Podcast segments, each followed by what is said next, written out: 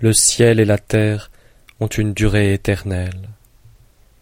S'ils peuvent avoir une durée éternelle, c'est parce qu'ils ne vivent pas pour eux seuls. C'est pourquoi ils peuvent avoir une durée éternelle. De là vient que le saint homme se met après les autres, et il devient le premier. Il se dégage de son corps, et son corps se conserve. N'est-ce pas qu'il n'a point d'intérêt privé?